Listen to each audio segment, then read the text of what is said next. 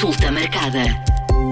Bem-vindos a mais uma consulta marcada. Esta semana falamos sobre envelhecimento ativo com João Paulo Magalhães. Olá, João Paulo. E vamos começar por perceber como tem sido a evolução do envelhecimento no nosso país. Olá. Uh, portanto, nós, Portugal, a par do, dos restantes países da União Europeia e, enfim, do mundo ocidental, nos últimos 50 anos sofreu aquilo que nós chamamos de transição demográfica, ou seja, nós uh, tivemos, à conta das, da melhoria das condições de vida das pessoas, tivemos realmente uma diminuição da mortalidade, nomeadamente infantil, mas também a, a mortalidade geral, e com isto tivemos um aumento da esperança de vida das pessoas. Portanto, as pessoas hoje em dia têm uma longevidade muito maior em termos de uh, vivência do que tinham, por exemplo, há 20 anos atrás. E só como um exemplo, nós neste momento, a nossa esperança de vida à nascença é 81 anos, sendo que em 2000 eram 76 e em 1977, isto é para Portugal, eram 70 anos. E, portanto, este aumento da, da esperança de vida fez com que uh, hoje em dia nós tivéssemos realmente muito mais pessoas, neste caso idosas, com mais de 65 anos a viver em Portugal. Dar também nota que este facto foi acompanhado de uma diminuição do número de nascimentos. E, portanto, há aqui uma inversão do que era até há 50 anos a tendência de evolução da, das populações e o que é uh, hoje em dia. Portanto, nós hoje temos um peso uh, que corresponde, peso no bom sentido, portanto, que corresponde a esta população idosa que vive em Portugal, muito superior àquele que é a população mais jovem, e, como falaremos a seguir, isso também traz desafios uh, adicionais. Era exatamente isso que eu ia perguntar. Temos uh, portugueses a viver mais tempo, mas que desafios é que traz um, aos, aos, cuidados de saúde de, de, dos idosos? Exato. Portanto, é, é, é, entramos aqui, podemos falar já da questão também da qualidade de vida com que as pessoas e nós hoje todos vivemos os nossos últimos anos. E esse é talvez o maior desafio que tem vários fatores que o condicionam. Portanto, Há realmente uma maior longevidade de vida, nós vivemos todos mais, e ainda bem, ah, mas por outro lado, e em Portugal em particular, nós portugueses temos uma qualidade de vida, nomeadamente nos últimos anos, aquilo que chamamos de anos de vida saudável, nomeadamente a partir dos 65 anos, que é inferior à, à média da União Europeia e, enfim, até comparando com os, os, os países nórdicos, são aqueles que têm maior qualidade de vida em termos uh, a partir dos 65 anos. E, portanto, esses, e todos estes, estes fatores acrescem aquilo que é as nossas respostas e envolvência da população mais idosa uh, na sociedade. Mas, uh, e se pegarmos aqui no conceito, e se calhar vamos falar, integrando aqui um bocadinho até o Dia Internacional do Idoso e, e o mote para este ano, realmente é a questão da resiliência em contexto de mudança, um, o envelhecimento e aquilo que é o envelhecimento ativo, ou seja, todos estes processos em que nós temos e mantemos uma uh, uma capacidade de vida com qualidade ao longo de toda a nossa vida, uh, para a sua expressão. Uh, o envelhecimento ativo não é só nos idosos que isso acontece. Portanto, nós, ao longo da nossa vida, devemos promover o nosso próprio envelhecimento ativo e, por outro lado, devemos promover também o envelhecimento ativo da nossa população idosa. E isto tem vários fatores que condicionam isto e, e há uma questão importante do ponto de vista, como disse, dos cuidados de saúde e dos cuidados até da ação social. Ah, porque ah, há uma necessidade muito grande com o crescimento, com o acréscimo desta população ah, dos nossos idosos, que requer cuidados de saúde e depois suporte social, e não só as pessoas também que vivem, por exemplo, em lares idosos, mas pessoas que vivem nas suas próprias casas e que necessitam diariamente destes cuidados domiciliares.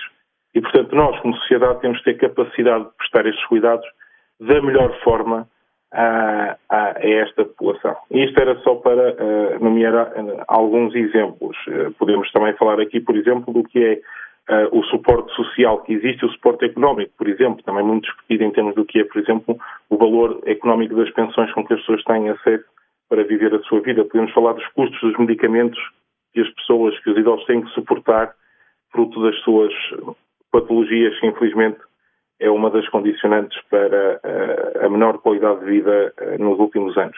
E, no, e, nos próximos, eh, João Paulo, nos próximos tempos, com um cenário que não é, não é muito otimista, com perda de poder de compra, levanta aqui algumas preocupações.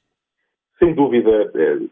Utilizando realmente o mote, que é um, é um feliz mote para este Dia, Dia Internacional do Idoso deste ano, o contexto de mudança aqui é um, é um contexto de mudança que nestes casos até muitas vezes é mais negativo do que positivo.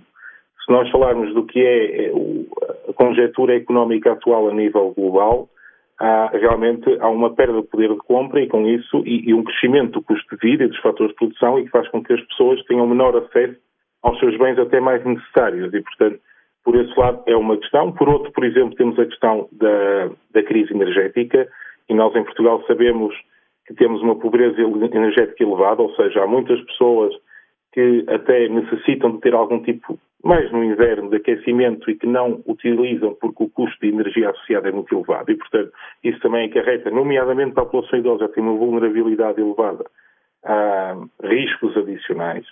Temos também outros que é, por exemplo, a questão da digitalização. Nós, neste contexto de mudança, a população idosa atual viveu a maior parte da sua vida fora deste, desta mudança digital que estamos a, a, a, viver atualmente. O que, no momento mais avançado e até passado destas vulnerabilidades em termos de capacitação das próprias pessoas, tem mais dificuldade em aderir a estas tecnologias.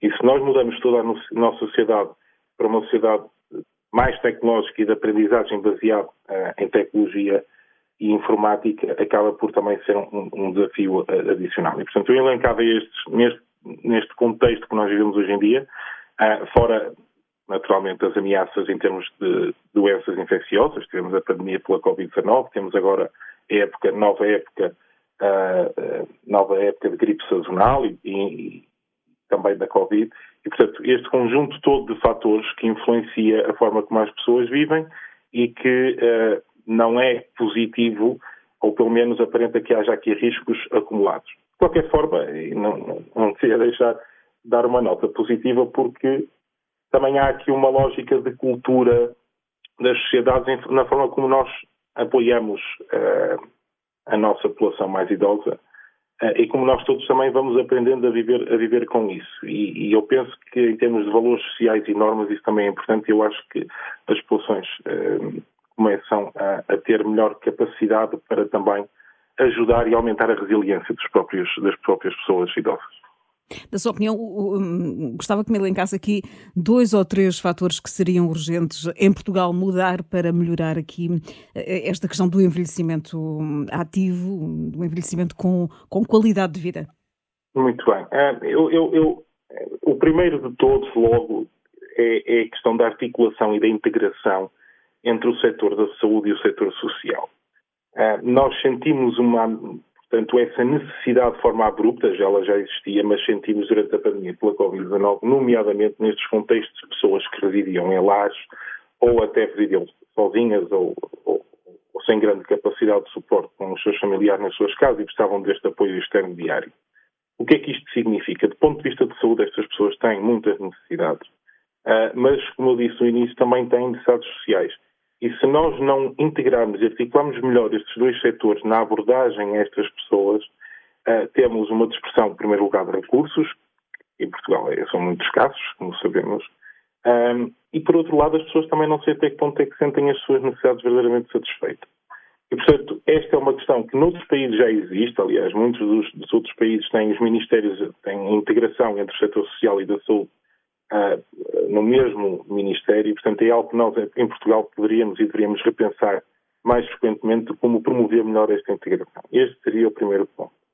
O segundo ponto tem a ver com as questões da saúde mental.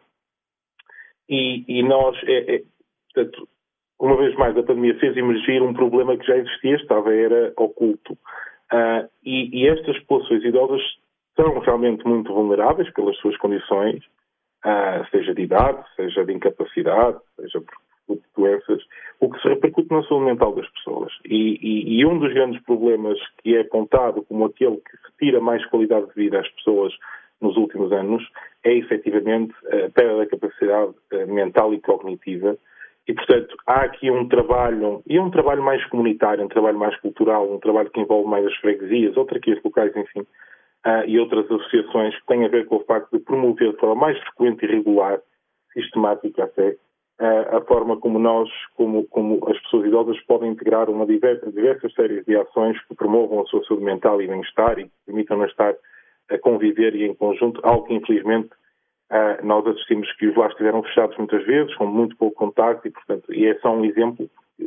As pessoas residentes nos lares só representam cerca de 10, 15% do total da população idosa em Portugal. E o terceiro ponto, uh, diria eu, que tinha a ver com esta questão uh, do, dos apoios económicos e a forma como eles estão uh, dirigidos, ou seja, eu quando falo em apoios económicos vou integrar aqui também a questão da habitação, que é uma questão mais social, mas estes dois fatores são muito importantes. O apoio económico não precisa ser direto e líquido, pode ser indireto através, por exemplo, da, das questões da habitação, mas é, é, é, essencial nós repensarmos quais são as prioridades em termos de uh, intervenção económica que é necessário fazer nesta população.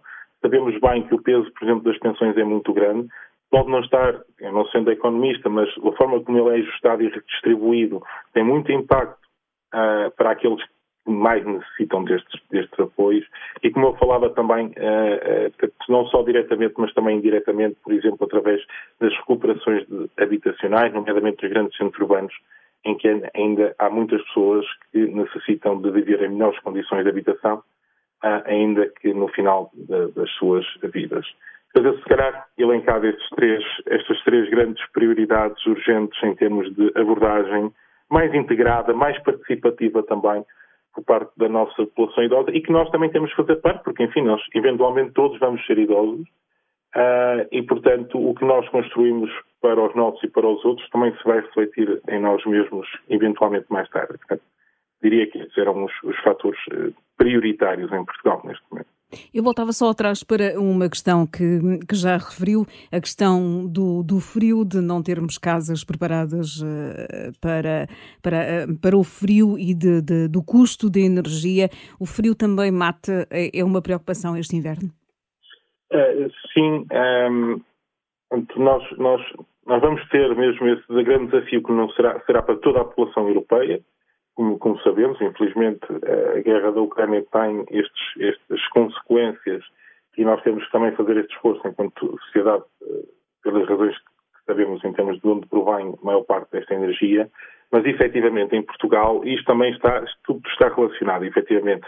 As mudanças climáticas fazem haver maiores variações, uh, maiores amplitudes térmicas e de variações de temperatura e que Portugal, se até há uns anos atrás, cara, não tinha tanto estas variações e, portanto, as construções não, não, não requeriam esta, este ajustamento da qualidade dos materiais que era usado, neste momento isso, isso não se verifica e, portanto, uh, durante o inverno o frio efetivamente mata direto ou indiretamente. Uh, o frio por si só também favorece melhores condições para, para a transmissão de doenças, uh, nomeadamente doenças infecciosas de índole respiratória, portanto a gripe é uma delas, a Covid-19, mas enfim, qualquer outro tipo de constipações e vírus que causa constipações uh, e favorece esse, essa, essa, uh, essa incidência desses casos e, portanto, faz com que também as pessoas estejam mais vulneráveis a isso. Se quer saber mais sobre temas de saúde pública, saiba que estamos de volta daqui a uma semana. Este episódio já está disponível no site da M80 e nas várias plataformas de podcast. Consulta marcada.